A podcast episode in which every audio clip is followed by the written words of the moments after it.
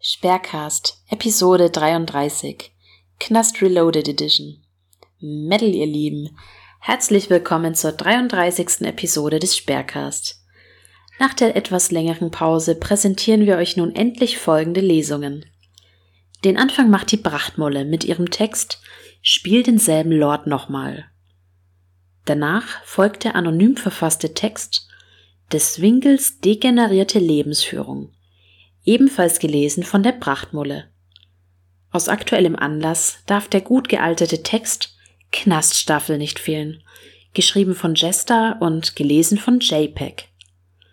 Weiter geht es mit Rainer, die Stimmen, die Glaubwürdigkeit und neue Wut, geschrieben von der Feenkönigin und gelesen von Redkeeper. Es folgt Projekt Brot und Brötchen, geschrieben von der komischen und gelesen von Aria. Außerdem Lord Jeremiah Everett und das Ogerkönigreich, geschrieben auf Reddit von Sicarius West und gelesen von Redkeeper. Ebenfalls aus gegebenen Anlass, da Rainer von seinen zwei Mädels erst zu einer Freundin gewechselt und nun wieder Single ist, der Text Sexualität die Drölfter. Geschrieben von Sperrgrüße und gelesen von der Heike. Als Bonus zum Abschluss noch einmal der Text von Feenkönigin, aber diesmal gelesen von Sneaky Rico. Medal on ihr Lieben und viel Spaß. Spielt denselben Lord nochmal. Ein kurzer Abriss der ersten Post-Löschungsphase 2021. Geschrieben und gelesen von Die Prachtmulle. Lieben Hader. Nur wenige Wochen ist es her, dass uns Reinerle sich neuerlich einen groß angelegten Löschungsplan ausgedacht gehabt hatte. Jeder, der das Game besser recherchiert hat als Kevin Wolters Handlanger weiß, dass sich so eine Ankündigung lediglich zu all den anderen Ankündigungen gesellt, die mittlerweile noch tiefer verbuddelt sind, als Rudi es jemals sein wird. Kurzzeitig prophezeite das Zentralkomitee des Hates dieses Mal das endgültige Ende, da dem dicken halsbringende Copyright-Strikes drohten und wie mächtige Damoklesschwerter über ihm hingen. Und tatsächlich musste Drachen Games LP dran glauben, und top gab es Augenschwitzende auf Discord und einen neuen Test-Vlog-Kanal – mit letzterem wollte Rainer überprüfen, wie schnell man ihn finden würde. Die Studie wurde aber nach kurzer Zeit als abgeschlossen betrachtet und der Kanal damit wieder gelöscht. Der Hauptkanal wurde, ebenfalls zu Testzwecken, für einige Stunden ausgeblendet. Das war das höchste der Gefühle. Die eigentliche Endlöschung wurde damit übergangen, dass alle Skripte zu vier Löschungsankündigungen und der Medal ja schon fertig seien und der Dragon Monday ebenfalls komplett durchgeplant wäre. Die ganze harte Arbeit soll nicht umsonst gewesen sein. Und überhaupt, er fühlt sich sowieso verpflichtet, gegen Mobbing zu kämpfen. Ohne ihn wäre das Internet schließlich ein schlechterer Ort. In der Tat dreht sich das Drachenkarussell einfach weiter und weiter und weiter. Here we go again, another round in Fettys Endlosschleife aus Lügen, Jammerei, nett derjenige sein und alle Schuld von sich weisen. Grund der diesmaligen Löschungsausbleibung? Rainer hätte einen neuen Job gehabt, den er aber sofort wieder verloren hätte, Natürlich der Hater wegen. Was für eine Überraschung. Er müsse also unbedingt weiter YouTuber bleiben, um Kohlen zu haben. Gänzlich ohne Sinn und Verstand wird wieder mal ein Lügenfeuerwerk gezündet, der Bullshit-Detektor eines jeden Haters schlägt aus und lässt eine gute Mettung zurück. Fast forward, zwei Wochen später. Mittlerweile sind die Copyright Strikes für verschiedene Vergehen durch, auch die Löschung aller betroffenen Videos konnte das nicht mehr abwenden, Daraufhin entschied das höchste Wesen, seinen Content nur noch für Mitglieder zu veröffentlichen. Die dafür benötigten YouTube-Mitgliedschaften sollen die lebensnotwendigen Barren heranspülen. So sei es also, doch die Ränge sind inhaltslos, Content gibt es ohnehin keinen und nicht mal mehr auf Discord kann man sich gepflegt vom Gottdrache niedermachen lassen. Beschwerden zahlender Nutzer werden ignoriert und sicher nur durch Bans gelöst, denn wir wissen, wer den Drachen in irgendeiner Art und Weise kritisiert, ist automatisch ein Hater und sollte sich am besten umbringen. Und das Ende aller? Es gibt zahllose Beiträge zu einem möglichen Ausgang des Games. Alle erdenklichen Möglichkeiten, wie die Beendigung eingeleitet wird, sind in die Welt entlassen worden. Aber, Fakt ist, bis zum Lebensende des butterigen Fettknödels wird es weitergehen. Wird es plattformmäßig eng, wechselt er einfach und oder erfindet sich neu, was so viel heißt wie alles bleibt wie bisher und das Winklerglück regelt. Doch bald beginnt erst am Mall eine neue Staffel, jetzt mit einem noch abgewrackterem Lard, noch schimmeligerer Schanze und den neu aufgelegten, wenn doch ewig gleichen Loops. Höhenflug, Tief, Löschung, unbesiegt. Repeat until final end. Des Wingels degenerierte Lebensführung. Text von Anonym, gelesen von Die Prachtmulle.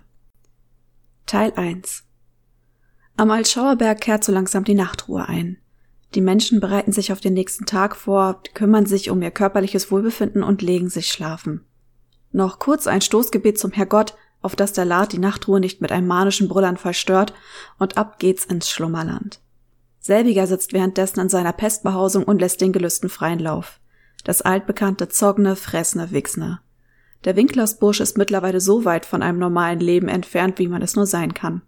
Es gibt keinen geregelten Tagesablauf, keine Disziplin, keine Bettgehzeit, keinen Wecker. Feste Essenszeiten erledigen sich damit auch von selbst. Schweiner hat keine Mittagspause, in der er sich jeden Tag beim Döner um die Ecke was zum Neischüren holt. Ein festes Abendessen nach Feierabend gibt es in der Schanze ebenfalls nicht. Denn das Ogerle hat keinen Feierabend. Es gibt nichts, an was er sich halten müsste. Kein Rahmen, keine Struktur, kein Rhythmus. Da stellt sich mir eine Frage, die sich einst der ehrenwerte Großmeister des lyrischen Hates Dr. Oll schon stellte. Mit was bringt der Lord eigentlich die Tage rum? Da ist doch nichts.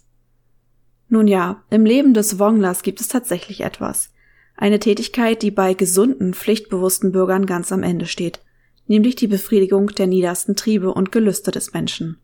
Mal ganz abgesehen davon, dass die Fressfurie ohnehin jegliche Arten von gesunden Lebensstil mit der vollen Kraft, die die verkümmerten speckbehangenen Ärmchen noch hergeben, aus dem Fenster geworfen hat, gleicht es mit jedem Mal einem Besuch im Zoo, wenn man sich ansieht, wie sich das selbsternannte Mobbingopfer massenhaft Abfall ins Gesichtsarschloch drückt. Wobei ich sagen muss, dass ich schon einmal einer Hyänenfütterung beiwohnen durfte und, na ja, es ist beeindruckend anzusehen, wie diese kraftvollen Kreaturen das Fleisch mit ihren unglaublich starken Kiefern mit einem Ruck vom Knochen reißen und in Sekundenschnelle verschlingen. Beim Reinerle sieht die Nahrungsaufnahme auch aus wie bei einem Wildtier, doch weit weniger beeindruckend. Er gleicht einem behinderten Walross, welches von seinen Pflegern massenhaft Fische ins Maul geschoben bekommt. Nur eben noch lachhafter. Da werden die schwitzigen Schweinsäuglein weit aufgerissen und die verfettete Fressluke öffnet ihre Tore so gut es geht. Die Patschehändchen treten in Aktion und Burger während sich Nike schürt, obwohl er ja eigentlich keine Burger ist.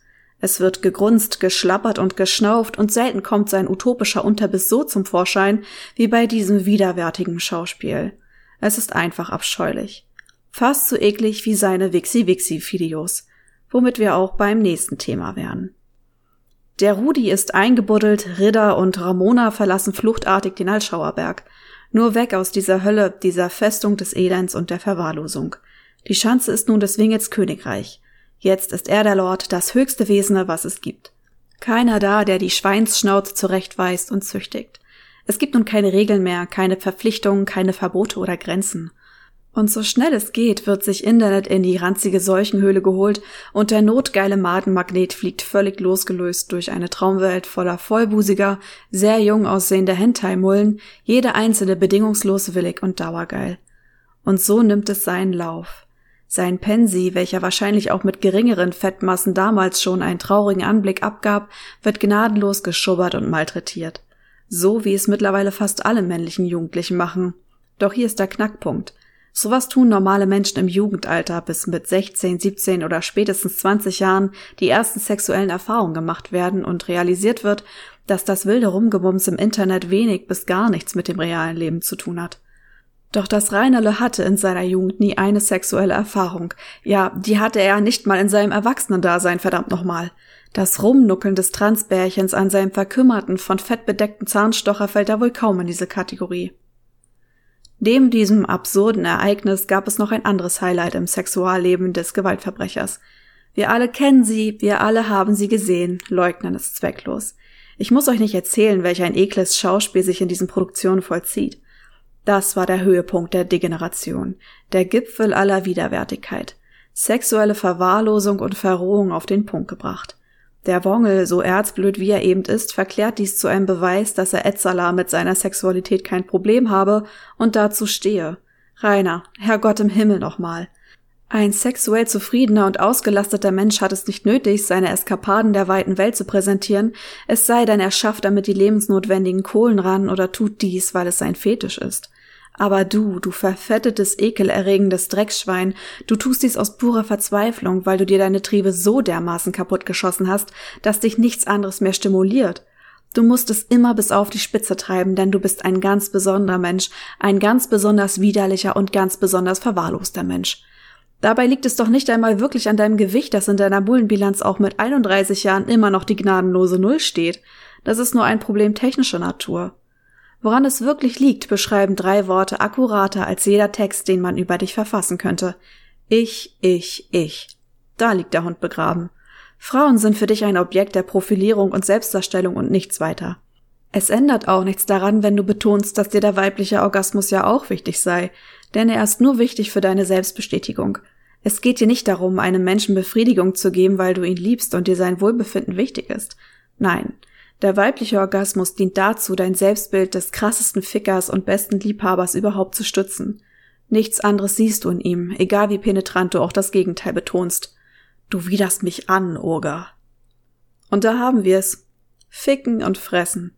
Die Urtriebe des Menschen, von Zivilisation und Fortschritt in kultivierte Bahnen gelenkt, so dass man es mittlerweile als Essen und Sex haben bezeichnen kann. Doch der Wingel scheißt auf Zivilisation und Kultur, denn er ist der Lord, der sich niemandem unterwirft. Und durch diese bocksture, trotzige und kleinkindische Lebenseinstellung bleibt uns dieses Schmierentheater wohl noch so lange erhalten, wie die geschändeten und für Völlerei und zügelloses Verhalten missbrauchten Organe noch mitmachen bis uns eines schönen Tages der Allmächtige im Himmel den Tag der Erlösung schenkt, den Tag, an dem er die letzte Konsequenz seiner bewusst gewählten Verwahrlosung zu spüren bekommt. Wenn die malträtierte Lunge mit letzter Kraft ihren finalen Akt über die Bühne bringt und danach für immer Aru gibt. Dann ist's vorbei mit dem Trauerspiel.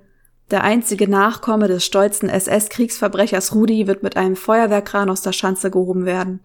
Die fleißigen Feuerwehrsleut werden staunend innehalten ob des Berges aus Fett, welcher ganz früher mal ein Mensch gewesen ist. Die Nachbarn werden frohlockend aus ihren Häusern meddeln und diesen historischen Tag ordentlich mit ein paar Löschzwergen begießen.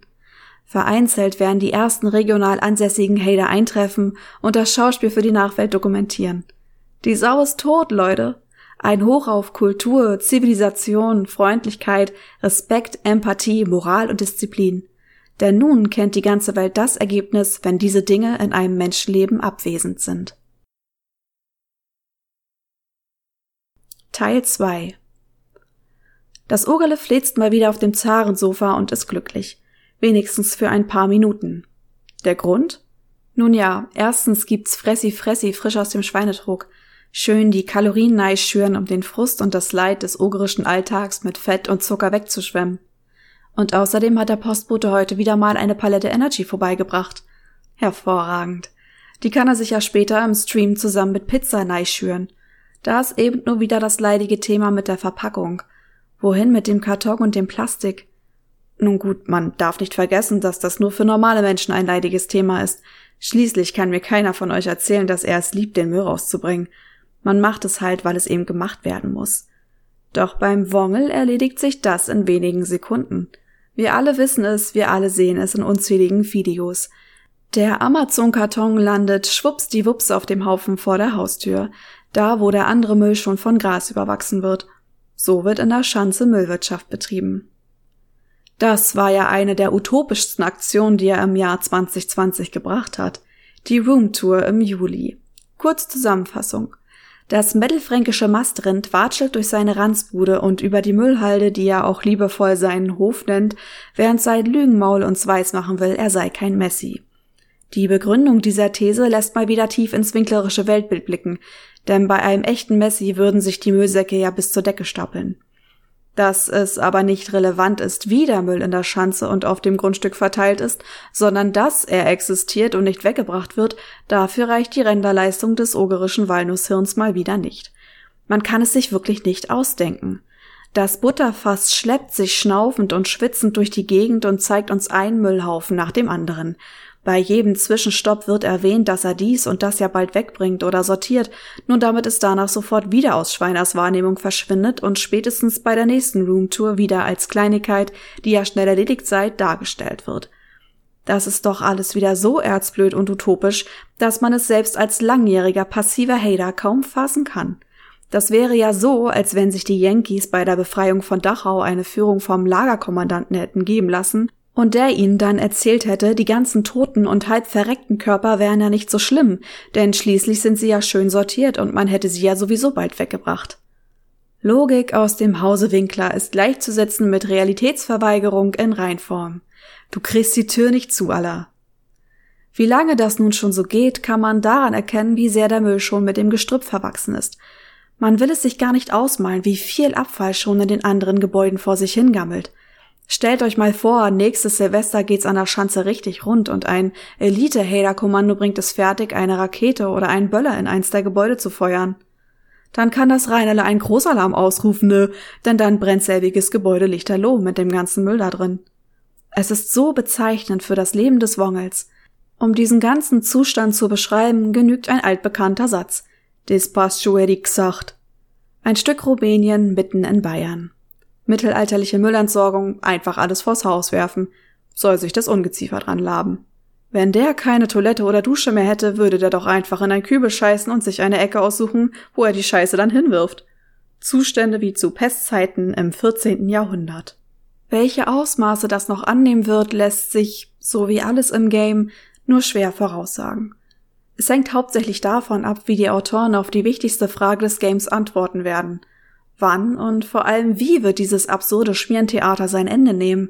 Wird es durch einen Schanzeneinsturz passieren? Oder schafft es das Ogerle tatsächlich, die Schanze abzufackeln?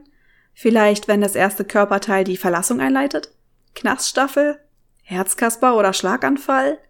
Endgültiger finanzieller Ruin? Man weiß es nicht.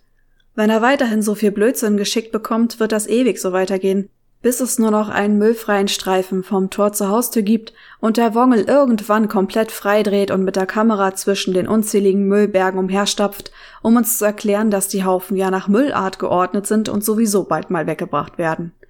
Doch wer weiß schon, wie lange der Spaß mit der Wunschliste noch anhält. Fakt ist, um Müll zu produzieren, muss er konsumieren, seien es Energy-Packungen, Jahrdosen oder wieder irgendeine unnötige Mastmaschine, die spätestens zwei Wochen nach ihrer Ankunft ihrer Verpackung auf den nächstbesten Müllhaufen folgt.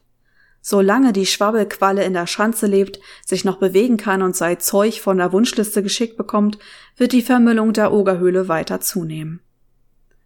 Es ist einfach herrlich zu beobachten, wie die Arschansammlung sich selbst immer tiefer in den Abgrund reißt, ohne den Konsequenzen seines degenerierten Handelns auch nur eine Sekunde Beachtung zu schenken. In diesem Fall ist die Konsequenz seiner Müllwirtschaft die komplette Entwertung seines Besitzes, des Erbes seines Vaters. Ich denke, wir sind uns darüber einig, dass die Schanze auch zu Rudis Lebzeiten wohl ihre besten Tage schon hinter sich hatte. Wir wissen auch, dass Rudi ein strunzdummer Knalldepp war. Doch war es eben auch er, der diesen ganzen chaotischen Sauhaufen namens Familie Winkler zugegebenermaßen mit sehr harten Bandagen über Wasser hielt. Würde Rudi heute noch leben, wäre die Schanze vermutlich nicht ganz so abgeranzt und zugemüllt und der hängengebliebene Sprössling würde heute in einem Schlachthof den Boden wischen, anstatt im Internet seine narzisstischen Zwänge auszuleben. Doch dem Herrgott im Himmel sei Dank, der Kriegsheld und Sofaräuber Rudi wurde früh dahingerafft und so dürfen wir uns heute tagtäglich über den Wingel amüsieren und ihm dabei zusehen, wie er sein letztes Ass im 8XL-Ärmel einfach so zu einer Ruine verkommen lässt. Das wird so lange weitergehen, bis die Schanze selbst für ihn unbewohnbar wird und er vor dem absoluten Nichts steht. Seine Degeneration ging Hand in Hand mit sozialer Isolation – Ridder und Ramona würden sich eher von einer Horde wild gewordener Gorillas vergewaltigen lassen, als ihn bei sich aufzunehmen. Seine ehemaligen Freunde und Saufkumpanen sind schon seit Jahren über alle Berge. Da ist einfach niemand mehr, außer eine Ruine. Dann wird der hauptberufliche Würstchenvertilger in einem Nürnberger Sozialbau wo er sich ganz genau ein einziges Mal trauen wird, die vorlaute Schweinsschnauze aufzureißen, woraufhin der libanesische Familienvater von nebenan ihm aber sowas von die Arroganz aus dem verfaulten Leib prügeln wird, dass er in seinem kläglichen Restleben nie wieder einen Mucks tun wird. Dieser schändliche Haufen Dreck, dieser widerwärtige Abschaum, soll er auf ewig in der Hölle schmoren.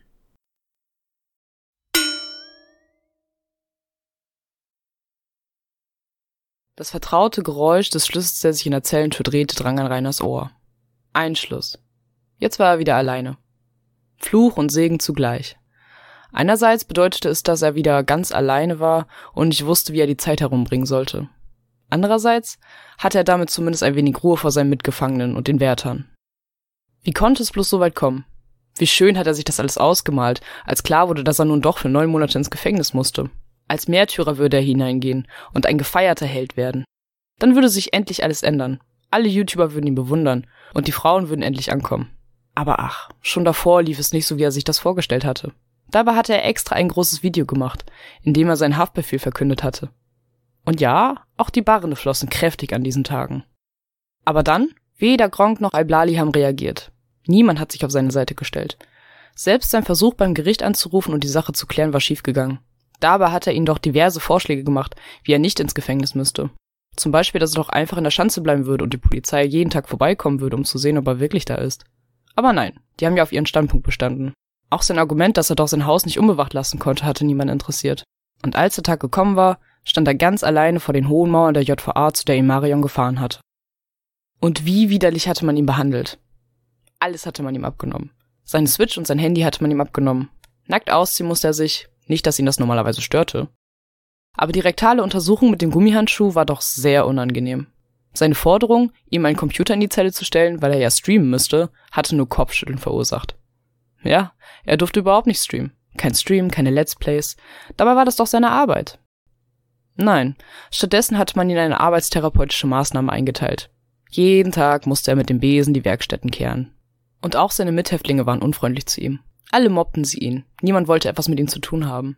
Sie lachten ihn aus und mieden ihn, machten sich über ihn lustig. Weder seine Geschichte über seinen Promi-Status, noch über die vielen Mullen, die er weggeknallt hatte, oder seine umfassende Arbeitserfahrung, oder wie er hunderte von Hater in die Flucht geschlagen hatte, nahm man ihm ab. Sie schlugen ihn nicht, soweit ging keiner. Aber angerempelt wurde er. Und ansonsten ignoriert. Als er sich darüber bei den Wärtern beschwert hatte, haben die nur mit den Schultern gezuckt. Der Psychiater, zu dem man ihn geschickt hatte, hatte ihm gesagt, er solle doch nicht so viele Geschichten erzählen und sich nicht immer als Mittelpunkt der Welt darstellen. Alles Hater, alle mobbten sie ihn. Er bekam auch keine Briefe wie die anderen Gefangenen, und der einzige Besuch war einmal im Monat die Marion. Sonst kam niemand. Niemand wollte etwas von ihm wissen. Im Moment wäre er sogar froh, wenn der jetzt noch einmal auftauchen würde. Aber auch der ließ sich nicht blicken. Ja, im Fernsehen wurde überhaupt nicht über ihn berichtet. Er war einfach allen Leuten egal geworden. Seufzend fummelte er an seiner Nudel herum. Wenigstens unanieren konnte er noch. Er versuchte sich an die Haderin zu erinnern und stellte sich vor, wie eine vor seinem Haus stand und er sie in selbiges zerrte, wo sie erst widerwillig, aber dann doch voller Lust hunderte Mal mit ihm schlief. Es war nicht dasselbe, wie wenn er sich seine Pornos ansehen konnte, aber es brachte wenigstens ein paar Minuten Abwechslung, bis er einen traurigen Tropfen hervorpressen konnte. Und dann dann war er wieder mit seinen Gedanken alleine. Ein Monat warum, noch acht vor ihm.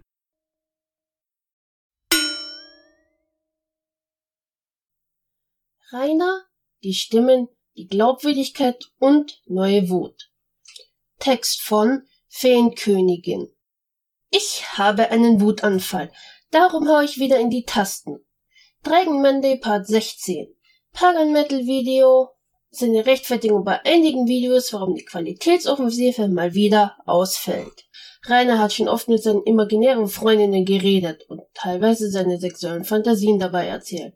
Beispiel das Video vom 10.11.2018 und unzählige mehr. Jetzt allerdings übertrennt sein kaputtwirkendes Gehirn samt Geist noch mehr, als wir alle wollen. Ich verstehe, er will den Humor seiner Idole nachmachen, da manche mit einer anderen Stimme sprechend Hater nachsprechen. Kronk zumindest macht das wenn, dann kurz und vor allem humorvoll, wenn er Kommentare parodiert, die ihm geschrieben werden, wenn Profis sagen, wie er ein Spiel spielen soll. Der Drachenlord wiederum erreicht diesen Humor mit dem Stimmkonzert in Paranoia nicht.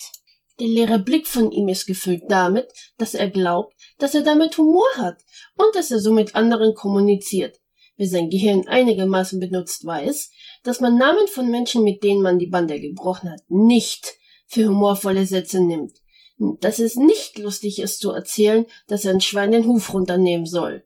Es lässt einen eher beunruhigt zurück, was nun zusätzlich in der Realität des Arsch Everest nun kaputt gegangen ist. Fängt er nun an, Menschen und Tiere zu sehen, die nicht da sind? Er lebt zwar wie ein Schwein in seinem Haus, aber darum ist noch lange nicht Schweinchen schlau in seinem Haus. Generell, dass er so redet, lädt für Spekulationen zur geistigen Gesundheit ein. Ich habe das Gefühl, dass er sich einbildet, dass jemand bei ihm ist, und er will diese Person belustigen und chattert auf ganzer Linie. Er redet und redet, und ich denke mir, Rainer, warum? Hör mit den verdammten Selbstgesprächen auf, oder pass die Menge an, die du dir vorher eingeworfen hast, um das Video so krank aufzunehmen. Weitere Utopie, dass er abnehmen will. Er säuft noch immer Energy Drinks, und seine Ernährung stellt er offensichtlich nicht um. Sonst wären ja wohl Brot- und Brötchenvideos mit gesundem Essen zu sehen, weil er immer alles präsentiert und beweisen will. Er scheut keinen Sport. Warum macht er dann keinen? Die Beweise und seine Präsentation davon fehlt. Mal wieder. Aber er sagt, dass er mit seinen zwei Mädels er abnehmen will. Für zwei imaginäre Frauen, wo er Gespräche mit Frauen in seiner Schanze regelmäßig vortäuscht. Rainer Winkler hat für sein ganzes Leben die Glaubwürdigkeit in der Öffentlichkeit verspielt. Zum einen wegen seiner Dauerlügerei und die Motivation ist egal. Inklusive, dass er alles immer präsentieren, aka beweisen muss. Zu anderem aus dem Aktionsresultat seinerseits kommt die Reaktion der Umwelt heraus. Was man nicht sieht, glaubt man ihm nicht, und was er versucht zu tarnen, findet man heraus. Dass seine Taten nicht zu seinen Worten passen. Beispiel, dass er ja ein zurückhaltender Mensch sei. Er brüllt jeden Menschen an, der egal aus welcher Motivation heraus er auf ihn oder sie trifft. Sogar arme Spaziergänger, die nichts mit ihm zu tun haben, werden als Hater diffamiert, weil sie auf der Kamera zu sehen waren. Nie wirklich gearbeitet, die Sonderschule irgendwie verlassen. Für das weitere Leben ist es quasi nichts, was brauchbar und vorzeigbar ist. Was hat er geleistet? Nerven gekostet, Geld gekostet, Zeit verplempert. Was außer die Sprache der Gewalt mit Akustik und Gestik kann es? Es ist ein Universalprofessor für Blödsinn bei dem, was alles seinen Mund so verlässt als Sprache und Wissen. Nach dem Dragonmann dachte ich, es kann nicht noch schlimmer kommen, was die Nichtnutzung des Gehirns ist einem nicht hellen Köpfchen. Das Pagan-Metal-Video hat mich erneut vor Wut kochen lassen.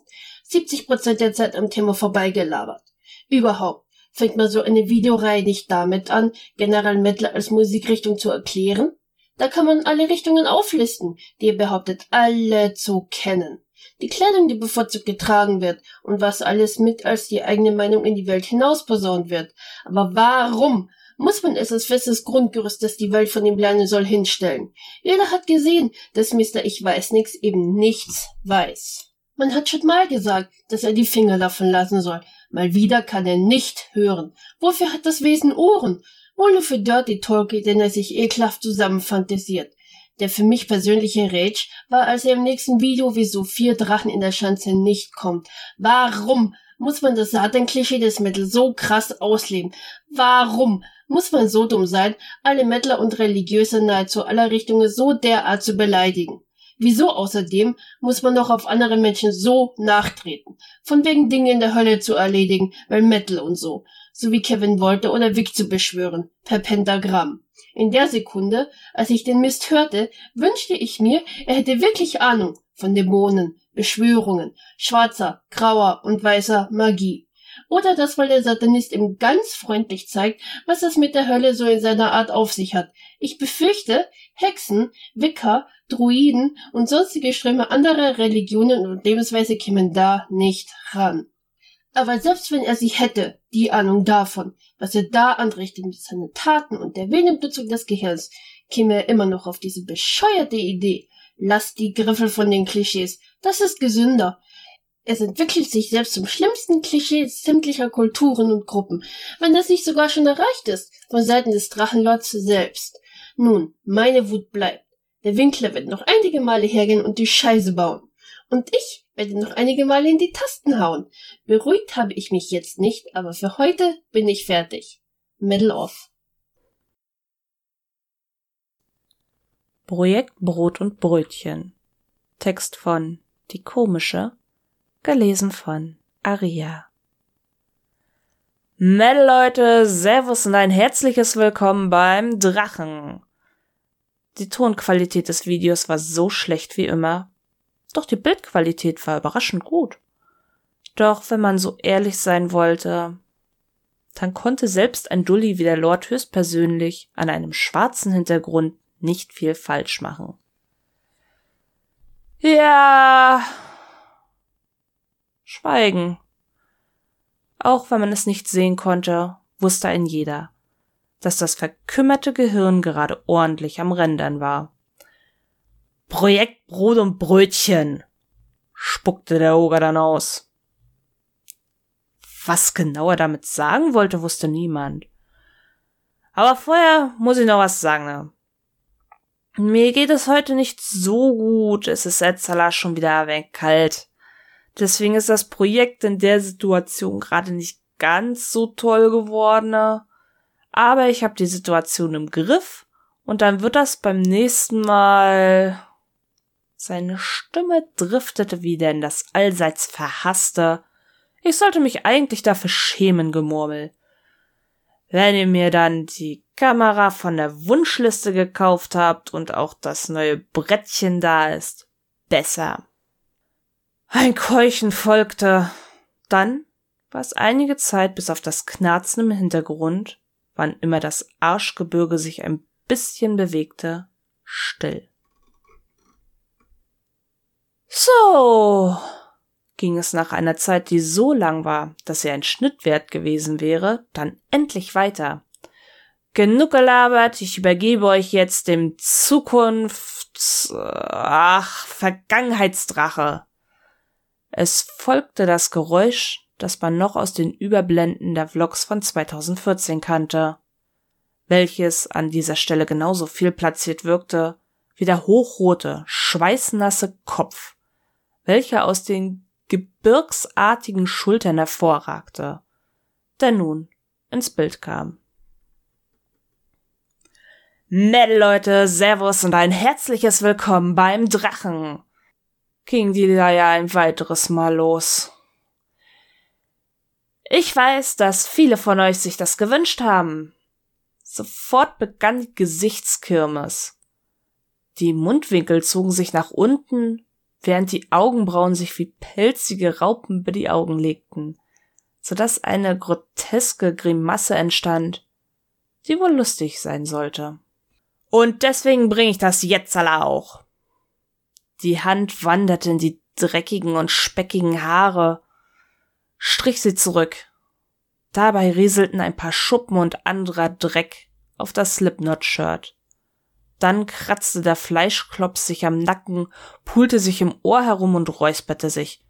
Heute wollte ich eigentlich das Club-Sandwich machen, aber die Bettelstimme kam zurück.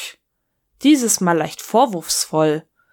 Mir hat ja niemand den neuen Sandwichmaker gekauft und deswegen muss ich heute leider ein Brot stattdessen nehmen. Wie schon gesagt, heute machen wir ein Club-Sandwich. Hab ich auch schon im Dragon Monday angekündigt. Also kein Sandwich, aber ein Clubbrot. Das heißt Salama, Salama Verda, nee, Salama Verde. Und dafür brauchen wir am unteren Bildrand konnte man das bereits siffige Stullenbuch sehen. Mit einem lauten Ratsch riss die Seite ein, als der Dicke ungelenk umblätterte.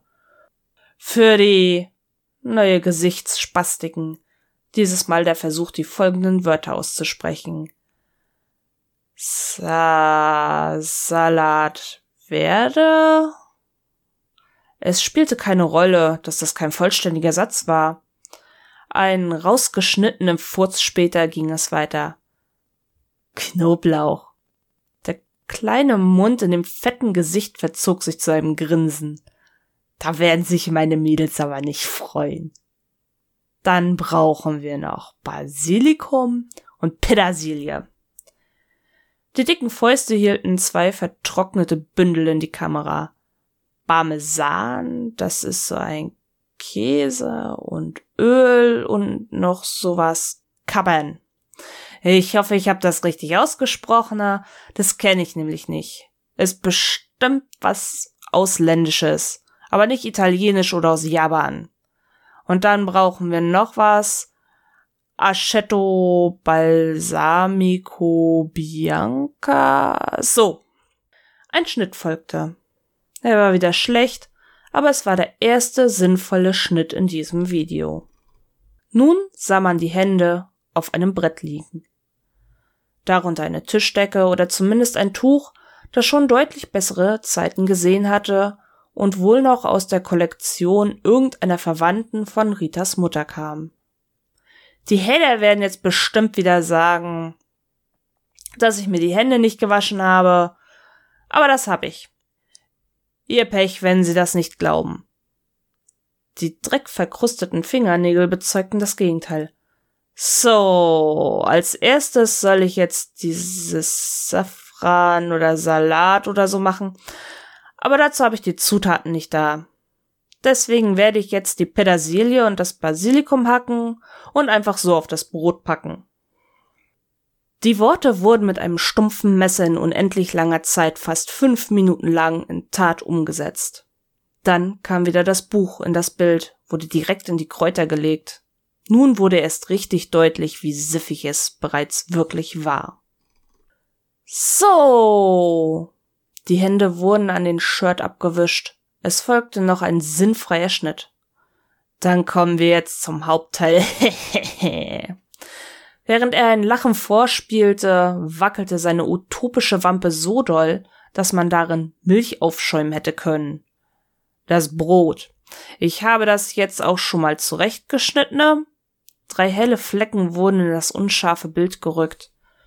Dann verstellte sich irgendwas an der Kamera. Es machte das Bild auch nicht schöner, aber zumindest erkannte man nun die zerhäckselten, mehr schlecht als recht total ungleichmäßig viereckig geschnittenen Brotscheiben. Die bestreichen wir jetzt als erstes mit Butter. Eigentlich mag ich keine Butter, aber da gehört sie eben rein. Das Brot zerflettert noch mehr, als es mit gefrorener Butter und einem Messer massakriert wurde. So. Eine Hand verschwand aus dem Bild. Anhand des Geschmatzes wurde klar, dass sie gerade sauber geleckt wurde. Der restliche Sabber wurde an dem Slipknot-Shirt mit dem stylischen Fleck abgeschmiert. Dann kommt jetzt der Salat. Ächzend legte sich der unförmige Bauch zur Seite. Dabei wurde der Tisch weggedrückt und schrammte über den Boden. Der Stuhl knackte bedrohlich. Ein bisschen Salat, der auch schon lange nicht mehr frisch war, kam in das Bild. Den habe ich et Salat schon vorgewaschene. Doch selbst bei der schlechten Bildqualität konnte man sehen, dass das nicht der Fall war. Ein Krabbeltier, ein kleiner Käfer, kroch aus dem Salat und wuselte unbemerkt über den Tisch davon, während der Salat auf das Brot gepresst wurde. Scheinbar konnte man selbst dabei was falsch machen. So, sieht schon ziemlich gut aus, finde ich. Jetzt kommen eigentlich noch Tomaten, aber ich hab keine. Ich mag die eh nicht so gerne. So. Das Wort leitete mal wieder eine lange, von lautem Atmen begleitete Pause ein, bevor dann ein Schnitt kam.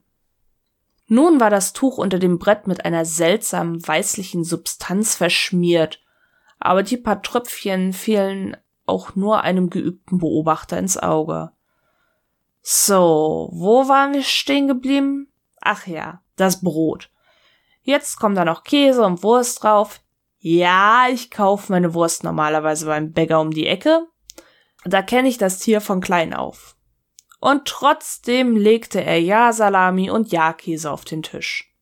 Von beiden kamen reichlich Scheiben auf das Butterbrot. Sie wurden mehr oder weniger ordentlich, so gut ein Grobmotoriker das eben konnte, verteilt und sortiert. Jetzt müssen wir nur noch die zweite Scheibe wurde auf die erste gelegt. Also, irgendwie habe ich noch eine Scheibe übrig. Davon mache ich mir gleich noch ein zweites Sandwich. Ich räume jetzt noch kurz auf und dann esse ich hier. Medloff. Und macht mir keine Schande. Benehmt euch. Das Bild wurde schwarz. Und das Elend war vorbei.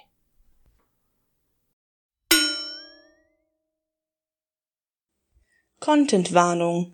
Diese WOT enthält sexuelle Themen.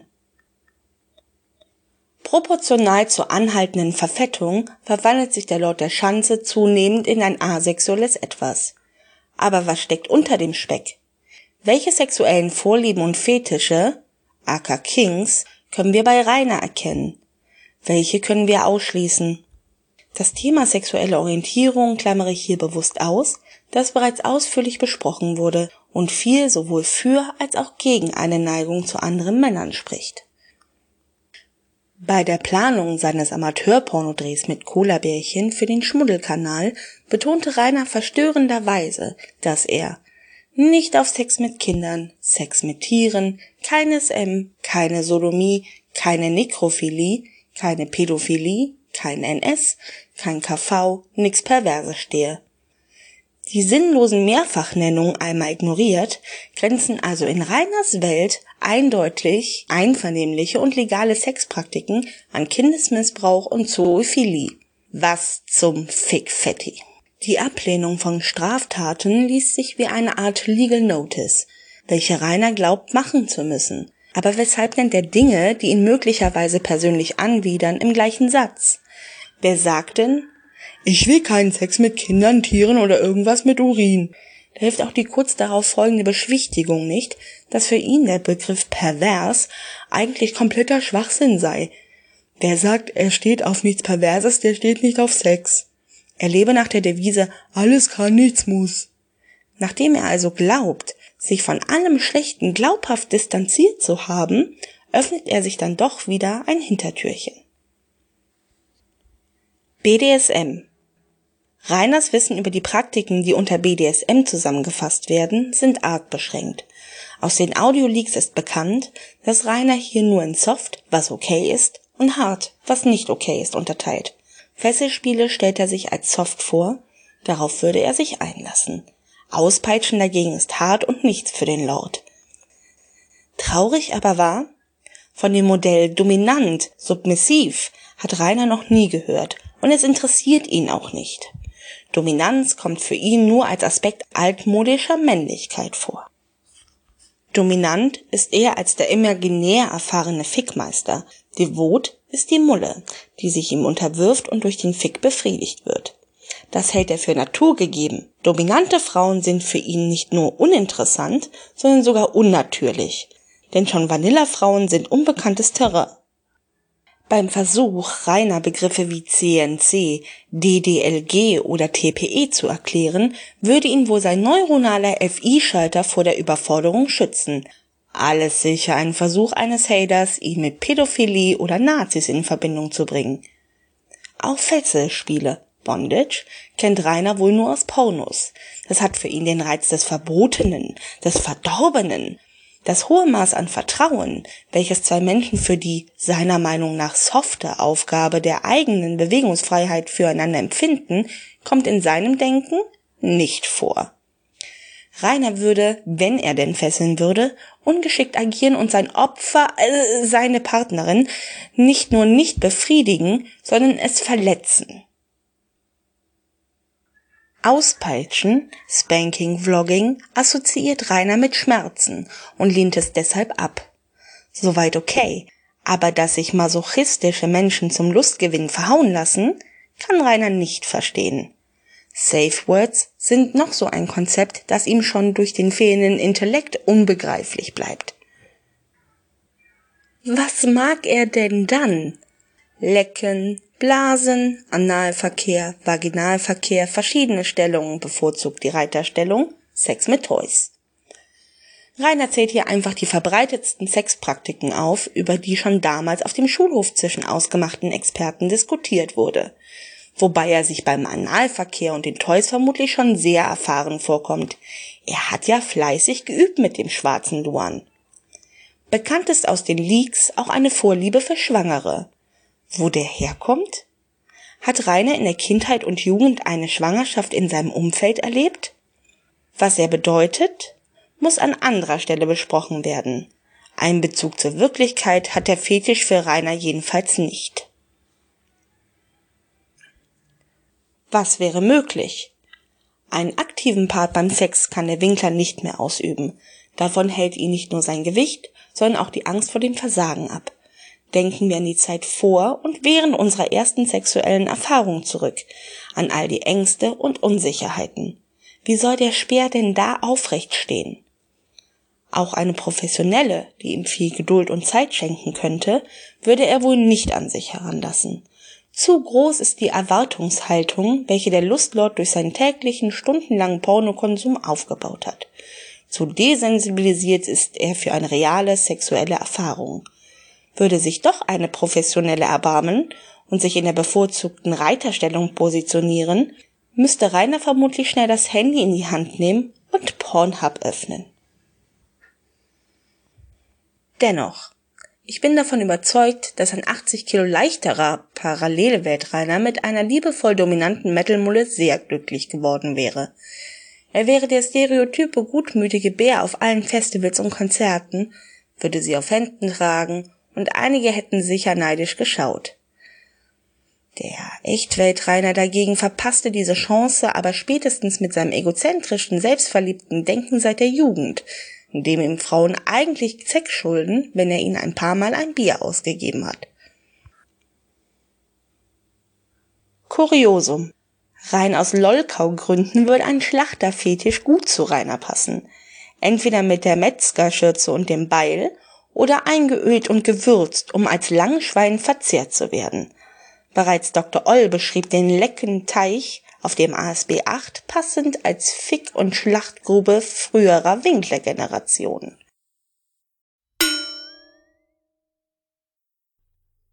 Lord Jeremiah Everett und das Ogerkönigreich. Text von Sicarius West. Reisebericht, abgedruckt am 20. November 1985 in der halbjährlichen Publikation der Royal Society. Vorwort. Ich, Lord Jeremiah Everett, Ninth Earl of Worcestershire, schwöre bei der meinem Stand innewohnenden Ehre und mit unserem allmächtigen Vater als Zeugen, dass alle Begebenheiten, welche auf den kommenden Seiten geschildert werden, die Wahrheit und nichts als die Wahrheit sind. Bevor ich jedoch genauer auf diese eingehe, ist es wichtig, die Umstände, welche mich zu dieser nicht ungefährlichen Expedition bewegten, darzulegen. Anzuführen ist hier mein Großvater, Jonathan Everett, seines Zeichen ebenfalls ein großer Naturalist und Forschungsreisender. So lauschte ich schon im frühen Alter den fantastischen Geschichten dieses Mannes. Meine liebste war jene, in der mein Großvater zusammen mit seinem langjährigen Freund Rudolf unter Wellington gegen den Franzosen Kaiser Napoleon kämpfte und es die beiden bis ins abgelegene Tirol verschlug.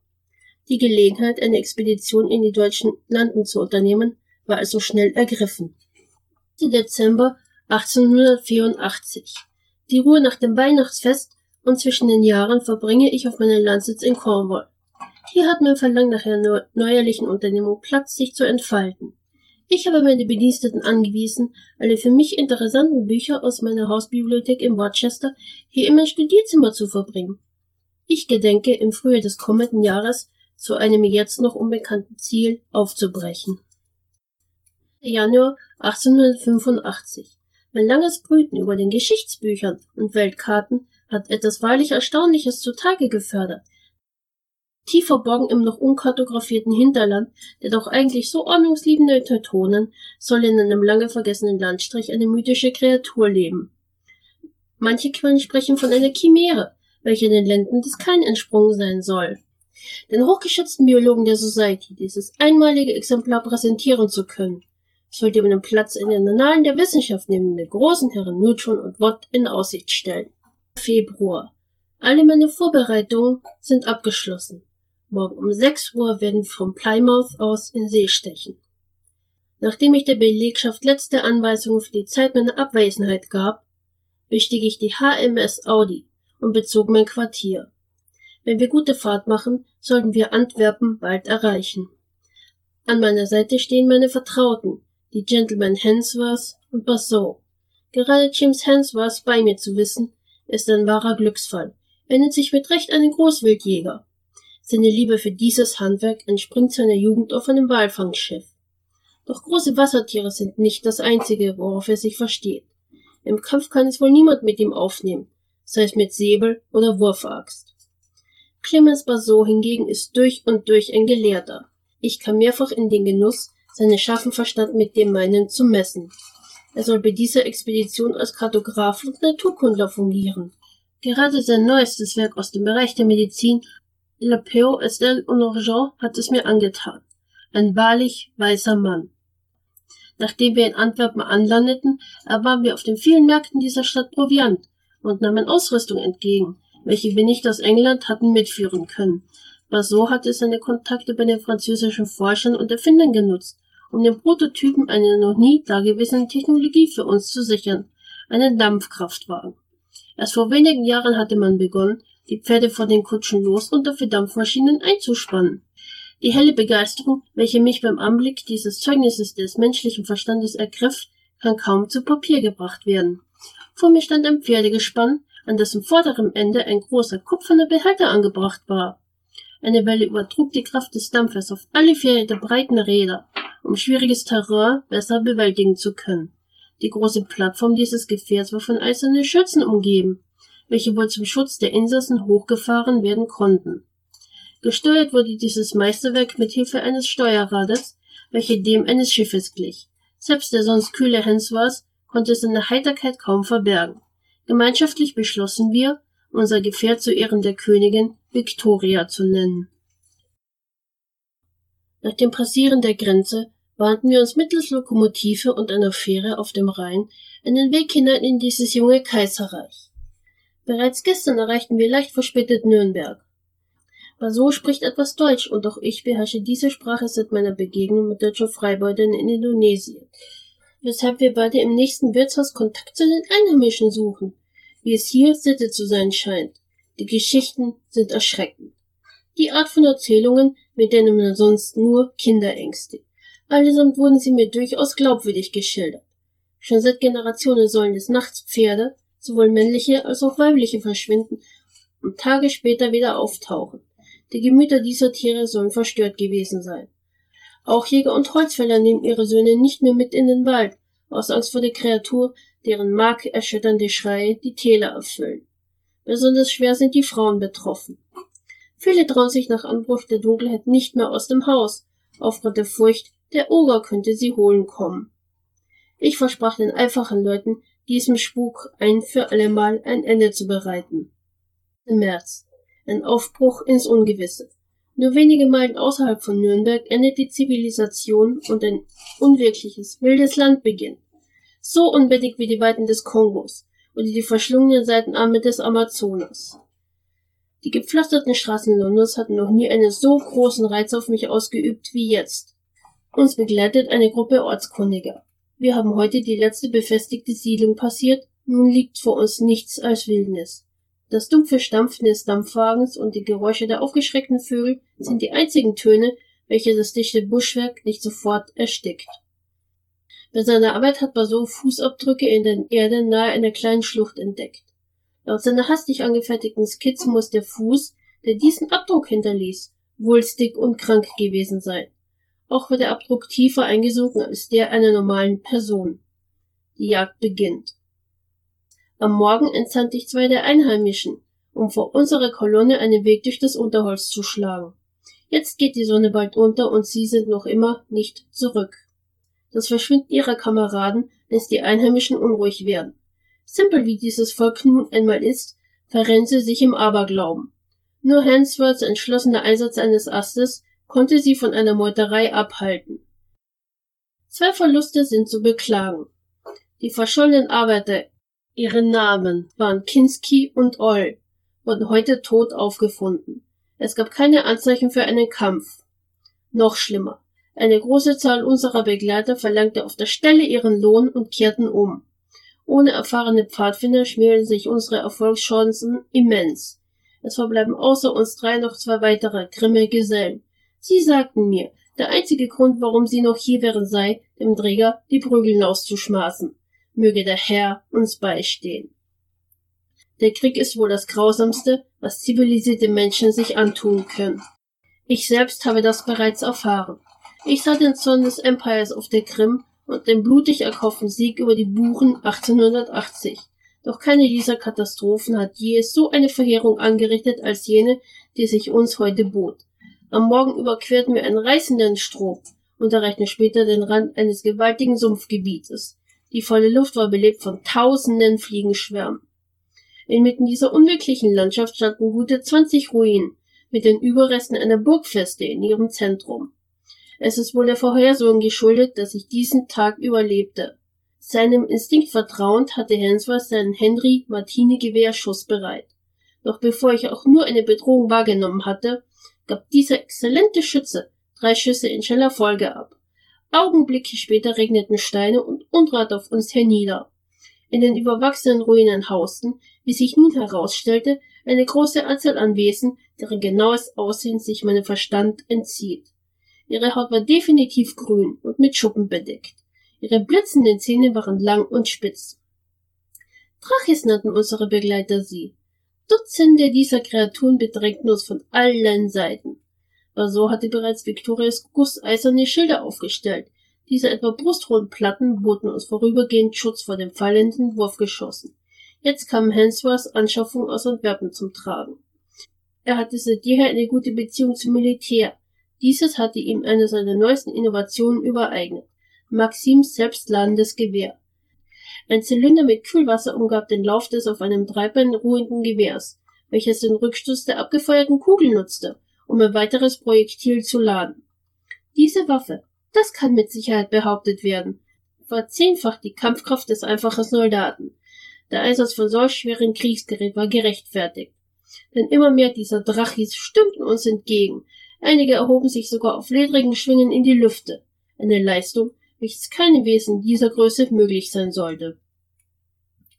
Zu meiner Überraschung hatte sogar Baso zwei Revolver aus seinem Mantel gezogen. Auch ich griff nun zu meiner Elefantenbüchse und beteiligte mich an unseren Salven. Trotz der Welle am Blei, welche wir der anstimmenden Masse entgegenhielten, sie wurde einfach nicht kleiner. Wir wären wohl alle verloren gewesen, wenn einer der einfallsreichen Einwohner nicht den angestauten Dampf aus Victorias Kessel hätte entweichen lassen. Die heiße Wolke bot uns genug Deckung, um uns in eine nahe Ruine flüchten zu können. Die Ruine, in der wir während der Nacht ausharrten, glich zu meiner Verwunderung einem orientalischen Badehaus. Zweifelsohne waren uns die Wächter dieses Ortes immer noch auf der Spur, weswegen uns nichts anderes übrig blieb, als im Vertrauen auf eine Fluchtmöglichkeit einen engen, engen Gang am Boden eines der Becken entlang zu kriechen. Dieser war bewachsen mit allerlei Schimmel und Algen, was auf ein langes Leerstehen dieser Siedlung schließen lässt. In der Überlebenssituation sind Ehre und Anstand erst einmal zweitrangig, weswegen wir es auf allen Vieren daran machten, diesen Abfluss zu erkunden. Unsere Öllampen waren bei unserem überstürzten Aufbruch zurückgeblieben. Unsere Öllampen waren bei unserem überstürzten Aufbruch zurückgeblieben. Deswegen musste ich uns mittels meines Tastsinnes führen. Bedacht, so wenig Geräusche wie möglich von uns zu geben, bewegten wir uns so langsam, dass wir sicherlich eine Stunde für eine Strecke von vielleicht 100 Yards benötigen. Die Erbauer dieses Ortes mussten große Architekten, wie die Griechen oder die alten Römer gewesen sein, denn der enge Abfluss weitete sich mit der Zeit zu einer ganzen Kanalisation mit abzwingenden Leitungen, manche von ihnen in Benutzung. Einige Zeit später erkannte ich einen fahlen Lichtstrahl, welcher durch eine Öffnung in den Seitenkanal einfiel. Mit gezückten Messern, unseren Schusswaffen fanden in den beengten Kanälen keinen Platz, stiegen wir aus diesem schmutzigen Ort heraus. Wir fanden uns in einem großen metallischen Trog wieder. An dessen Boden sammelten sich knöcheltief die Überrechte zahlloser Mahlzeiten. Unwillkürlich entsann ich mich an die kannibalischen Stämme des Urwalds, von denen ich gehört hatte. Noch beunruhigender war jedoch, dass die von uns entdeckte Zivilisation nicht nur Zugang zur Abwasserversorgung, sondern auch zur Verarbeitung von Metall hat oder zumindest hatte. Bevor wir uns über das weitere Vorgehen beraten konnten, sprangen unsere beiden Einheimischen los und verschwanden durch einen nahen Torbogen. Um sie vor ihrer Torheit zu bewahren, rannte auch Hensworth hinterher, und wir folgten ihnen notgedrungen. Es war anzunehmen, dass es sich bei diesem Gebäude um die ruinöse Festung im Herzen dieses Komplexes handelte, halb Palast und halb Kultstätte. Es war ein wahrlich sonderbarer Ort. Der Geruch erinnert mich an den Gestank des osmanischen Gerberviertel, und ringsumher lag der Hausrat des Bewohners dieser Schanze verstreut. Wir hetzten schnell hinter ihnen her, aber dennoch verloren wir unsere Begleiter aus den Augen. Erst das veranstaltete Getöse ermöglichte es uns, wieder zu ihnen zu stoßen. Das folgende mag zwar in höchstem Maße anstößig sein, doch die Ehre eines Naturalisten verbietet es mir, meine Erkenntnisse an den guten Ton anzupassen. In der Mitte des Raums, in dem wir uns befanden, stand auf einem Art Altar ein grünes Sofa welches eindeutig aus dem Zeitalter der Moderne stammt. Der Schrecken jedoch, das sich auf ihm räkelte, soll mich mein Leben lang nicht mehr loslassen. Bei dem sich mir bietenden Anblick fühlte ich mich an die vielen Spezies der Menschenaffen erinnert, in denen Darwin den wahren Stammvater des Menschengeschlechts sieht. Eben dieses Geschöpf begann nun fürchterlich zu schreien, angestachelt durch die Rufe meiner Begleiter. Hieraus ergab sich binnen kürzester Zeit ein erbittertes Wortgefecht, dessen genauer Inhalt sich mir jedoch entzieht. Ein Name fiel immer wieder. Rudi. Rudi, der wohl aus Buddeln stammte und eng gewesen sein soll. Der groteske Leib des Ogerkönigs erbebte mit einer Wut, wie ich sie zuletzt in den Augen eines bengalischen Tigers sah, den ich nach einer langen Jagd gestellt und in die Ecke getrieben hatte. Im Gegensatz zu meinen immer hemmungsloseren Begleitern versuchte ich, mich diplomatisch zu zeigen, wie es sich für einen Gentleman gehört. Ich, Lord Everett, untertan ihrer Majestät, der Königin, verlange einen sofortigen Stopp der Kampfhandlungen eurer Truppen gegenüber den Mitgliedern meiner Expedition. Die Sonne geht erzähle über dem Altschauerwerker Imperium niemals unter, du Hurensohn! Von der im höchsten Grade unehrenhaften und majestätsbeleidigenden Behandlung nur noch abgestoßen, ließ ich mich zu einer Handlung hinreißen, die, wie man mir später sagte, gemeinhin als Arisgebombe Neischmaßen bezeichnet wird. Behende griff ich mir eine der von Hensworth an der Weste mitgeführten Lunden und zog aus einer von Basos Manteltaschen einen in Öl getränkten Lappen. Beides band ich mit einer Kordel zusammen und entfachte meine Kreation mit meiner Zunderbüchse. Dieses lodernde Bündel schleuderte ich zielsicher auf den Sofathron dieses Königs der Oger. Mitdenkend scheuchten Basot und Hensworth unsere Mitstreiter hinter mir her, heraus aus dem Feuer und Qualm. Unser Weg führte uns aus dem Drachenkastell hinaus und wir hielten geradewegs auf den Waldrand zu. Wir blieben unbehelligt von den Drachis. Sie kreisten hilflos über der von Flammen verzehrten Schanze. Mai 1985. Gute zwei Monate bin ich nun in Emskirchen geblieben.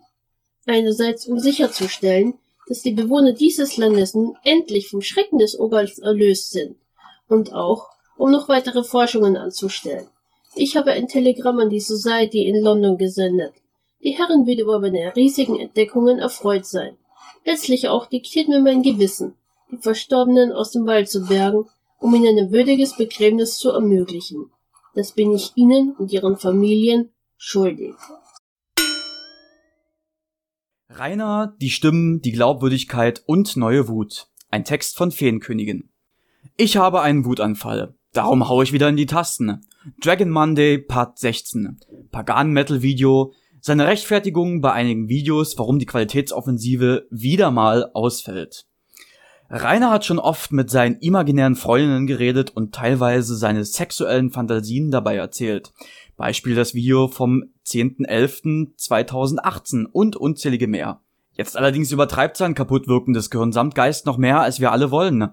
Ich verstehe, er will den Humor seiner Idole nachmachen, da manche mit einer anderen Stimme sprechend Hater nachsprechen. Gronk zumindestens macht dies, wenn, kurz und vor allem humorvoll. Wenn er Kommentare parodiert, die ihm geschrieben werden, wenn Profis sagen, wie er ein Spiel zu spielen hat. Der Drachenlord wiederum erreicht diesen Humor mit dem Stimmenkonzert in Paranoia nicht. Der leere Blick von ihm ist gefüllt damit, dass er glaubt, dass er damit Humor hat und dass er so mit anderen kommuniziert. Wer sein Gehirn einigermaßen benutzt, weiß, dass man Namen von Menschen, mit denen man die Bande gebrochen hat, nicht für humorvolle Sätze nimmt. Dass es nicht lustig ist zu erzählen, dass ein Schwein den Huf runternehmen soll. Es lässt eher einen beunruhigt zurück, was nun zusätzlich in der Realität des Arsch Everest nun kaputt gegangen ist. Fängt er nun an, Menschen und Tiere zu sehen, die nicht da sind? Er lebt zwar wie ein Schwein in seinem Haus, aber darum ist noch lange nicht Schweinchen schlau in seinem Haus zu Besuch. Generell, dass er so redet, lädt für Spekulation zur geistigen Gesundheit ein. Ich habe das Gefühl, dass er sich einbildet, dass jemand bei ihm ist und er will diese Person belustigen und scheitert auf ganzer Linie. Er redet und redet und ich denk mir, Rainer, warum? Hör mit dem verdammten Selbstgesprächen auf. Oder pass die Menge an, die du dir vorher eingeworfen hast, um das Video so krank aufzunehmen. Weitere Utopie, dass er abnehmen will. Er säuft noch immer Energy Drinks und seine Ernährung stellt er offensichtlich auch nicht um. Sonst wären ja wohl Brot- und Brötchen-Videos mit gesundem Essen zu sehen, weil er ja alles immer präsentieren und beweisen will. Er scheut auch keinen Sport. Warum macht er denn keinen? Die Beweise und seine Präsentation davon fehlt. Ha, Mal wieder. Aber er sagt, dass er gerne mit seinen zwei Mädels abnehmen möchte. Für zwei imaginäre Frauen, wo er Gespräche mit Frauen in seiner Schanze regelmäßig vortäuscht. Rainer Winkler hat für sein ganzes Leben die Glaubwürdigkeit in der Öffentlichkeit einfach verspielt. Zum einen wegen seiner Dauerlügerei und die Motivation ist da auch vollkommen egal, inklusive, dass er alles immer präsentieren bzw. beweisen muss. Zum anderen aus dem Aktionsresultat seinerseits kommt die Reaktion der Umwelt heraus. Was man nicht sieht, glaubt man ihm nicht und was er versucht zu tarnen, findet man eh raus. Dass seine Taten nicht zu seinen Worten passen, Beispiel, dass er ja ein zurückhaltender Mensch sei. Er brüllt jeden Menschen an, der egal aus welcher Motivation heraus er auf ihn oder sie trifft. Sogar arme Spaziergänger, die nichts mit ihm zu tun haben, werden als Hater diffamiert, weil sie auf der Kamera zu sehen waren. Nie wirklich gearbeitet, die Sonderschule irgendwie verlassen. Für das weitere Leben ist es quasi nichts, was brauchbar und vorzeigbar ist. Was hat er geleistet? Er hat Nerven gekostet, Geld gekostet, Zeit verplempert. Was außer die Sprache der Gewalt mit Akustik und Gestik kann er denn überhaupt? Bei dem, was alles so seinen Mund verlässt, scheint er offensichtlich ein Universalprofessor zu sein. Wahrscheinlich ein Universal, äh, Universalprofessor für Blödsinn. Nach dem Dragon Monday dachte ich, es kann nicht noch schlimmer kommen, was die Nichtnutzung des Gehirns in seinem nicht hellen Köpfchen angeht. Das Pagan-Metal-Video hat mich erneut vor Wut kochen lassen, 70% der Zeit am Thema vorbeigelabert. Und überhaupt, fängt man so eine Videoreihe nicht damit an, generell Metal als Musikrichtung erstmal zu erklären? Da kann man alle Richtungen auflisten, die er behauptet, alle zu kennen, die Kleidung, die bevorzugt getragen wird und alles, was mit als die eigene Meinung in die Welt hinaus posaunt wird. Aber warum muss man es als festes Grundgerüst das die Welt von ihm lernen sollte, hinstellen. Jeder hat gesehen, dass Mr. Ich weiß nix eben halt nix weiß. Man hat schon mal gesagt, dass er die Finger davon lassen soll. Mal wieder kann er einfach nicht hören. Wofür hat dieses Wesen denn eigentlich Ohren? Wohl nur für Dirty Talk, den er sich ekelhaft zusammenfantasiert. Der für mich persönliche Rage war, als er im nächsten Video, wieso vier Drachen in der Schanze nicht kommen sollte. Warum muss man das Satan-Klischee des Metal so krass ausleben? Warum muss man so dumm sein, alle Mettler und Religiöse nahezu aller Richtungen so derart zu beleidigen? Wieso außerdem muss man noch auf andere Menschen so dermaßen nachtreten? Von wegen Dinge in der Hölle zu erledigen, weil Metal und so. So wie Kevin Wolter oder Vic beschwören per Pentagramm. In der Sekunde, als ich den Mist hörte, wünschte ich mir, er hätte wirklich Ahnung von Dämonen, Beschwörungen, schwarzer, grauer und weißer Magie. Oder dass mal ein Satanist ihm ganz freundlich zeigt, was das mit der Hölle so in seiner Art auf sich hat.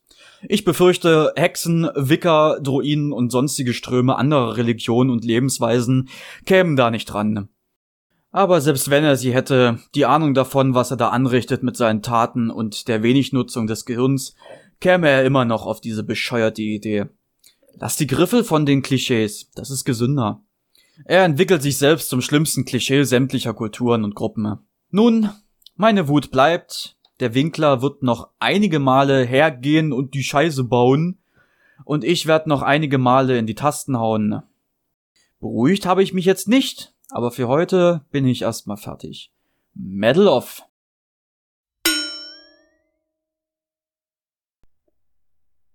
Das war der Speercast. Danke fürs Zuhören. Bis zum nächsten Mal. Medal off.